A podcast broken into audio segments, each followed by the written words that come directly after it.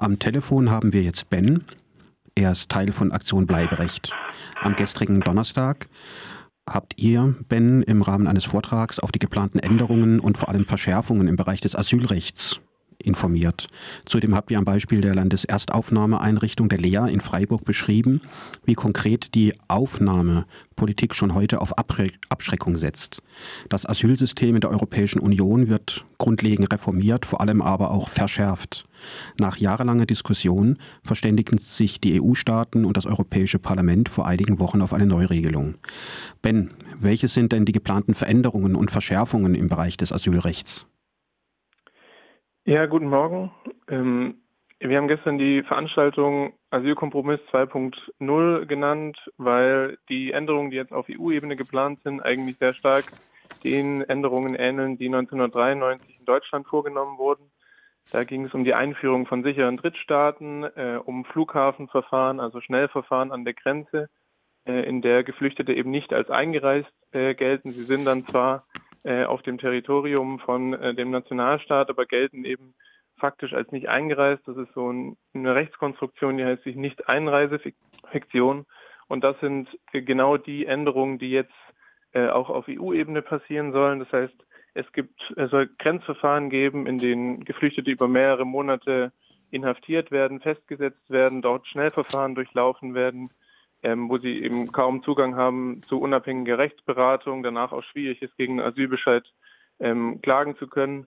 Und auf der anderen Seite sollen, ähm, soll es mehr sichere Drittstaaten geben. Das heißt, es wird gar nicht mehr inhaltlich geprüft, ähm, hat die Person Schutzberechtigung, äh, sondern die Frage ist nur, durch welchen Drittstaat ist überhaupt in die EU gelangt. Und wenn der sicher war, dann ähm, entscheidet das die, äh, ist die EU sozusagen für den Asylantrag nicht zuständig und die Person äh, wird dann einfach zurückgeschoben. Ähm, es gibt keinen verbindlichen äh, Verteilmechanismus. Das war ja lange Zeit ein Streitpunkt zwischen den EU-Mitgliedstaaten. Ähm, nach der jetzigen Reform müssten, äh, müsste kein EU-Mitgliedstaat äh, Geflüchtete von den Außengrenzen aufnehmen, sondern könnte auch durch Zahlungen oder dem Aufbau von ähm, weiteren Grenzmaßnahmen ähm, sich einfach freisprechen von der Aufnahme. Und äh, also das ist ein riesengroßes Paket an Maßnahmen, das da äh, geplant ist.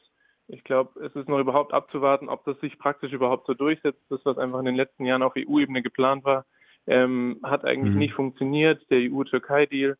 Ähm, eins ist, glaube ich, nur klar, dass es äh, das Sterben im Mittelmeer wird weitergehen und auch äh, die Lage, wie sie jetzt in den Elendslagern in Moria und so weiter ähm, gerade ist, äh, verschärft sich eigentlich. Und also für die Geflüchteten vor allem ist das ähm, ein schwerer Schlag. Ja, und welche Rolle spielt denn die Regierung der Bundesrepublik Deutschland hier auf der EU-Ebene? Hat sie sich, wie hat die sich positioniert? Also wenn man sich anguckt, ähm, 2019 hat das Bundesinnenministerium ein Konzeptpapier ähm, erlassen, wo es genau äh, darum ging eigentlich schon, diese Schnellverfahren vorauszusehen, wo auch schon drin stand, dass man das notfalls mit Freiheitsentziehung machen muss. 2020 gab es dann die Ratspräsidentschaft, ähm, die Deutschland übernommen hat.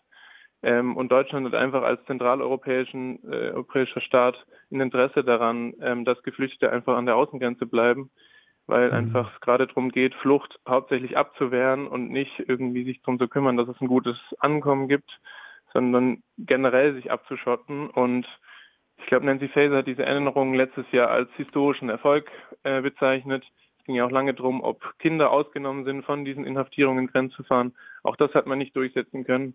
Also ich würde da sagen, dass die Republik Deutschland dann großes Interesse daran hatte, diese ähm, Reform auch so durchzubringen. Und jetzt waren wir auf der EU-Ebene und wenn wir jetzt ganz konkret hier nach Freiburg gehen und hier vor Ort schauen, wie ist denn hier dann die Situation der Geflüchteten in der Landeserstaufnahmeeinrichtung? Wenn ich es richtig verstanden habe, kritisiert ihr ja, dass die Aufnahmepolitik schon heute, das heißt noch vor den geplanten Verschärfungen, auf Abschreckung gepolt sei.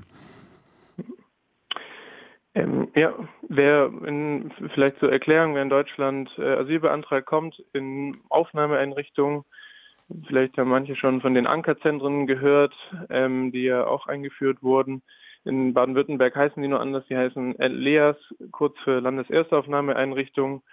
Und die sind bundesgesetzlich schon sehr restriktiv ausgestaltet. Das heißt, es gibt eine Wohnpflicht für maximal 18 Monate, es gibt ein Arbeitsverbot, Ähm, die Leute bekommen nur ungefähr 100 Euro. Der Rest wird sozusagen im Lager passiert. Das. Es gibt nur eine Kantine, die Kleidung wird per Sachleistung ausgegeben. Ähm, das heißt, es gibt da schon einen restriktiven Rahmen und die Idee dahinter ist, dass Geflüchtete einfach alle wichtigen Verfahrensschritte im Asylverfahren ähm, vor Ort im Lager ähm, durchlaufen. Und das ist ähnlich wie mit diesen Schnellverfahren an der Grenze, dass das ähm, zu erheblichen Rechtsbeschränkungen führt, weil in, in der Lehr Freiburg gibt es zum Beispiel auch ein Besuchsverbot. Das heißt, wir können von außen gar nicht so wirklich kontrollieren, was, was passiert da drin.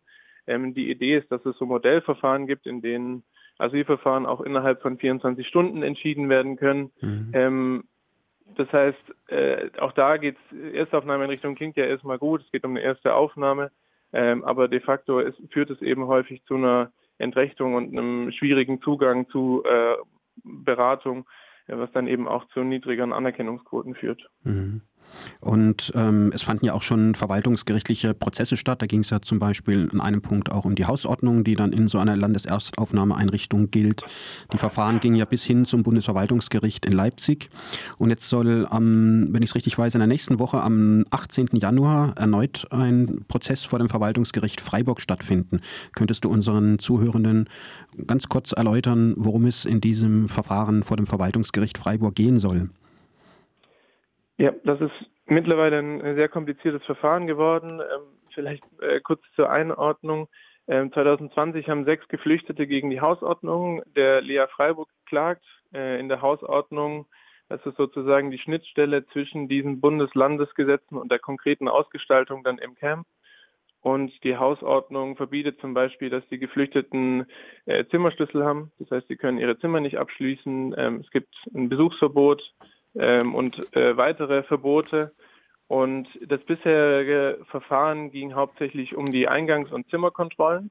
Und da war das letzte Urteil eben vor dem Bundesverwaltungsgericht, der geurteilt hat, dass die Klage unzulässig ist, weil die Geflüchteten kein Rechtsschutzinteresse mehr hätten.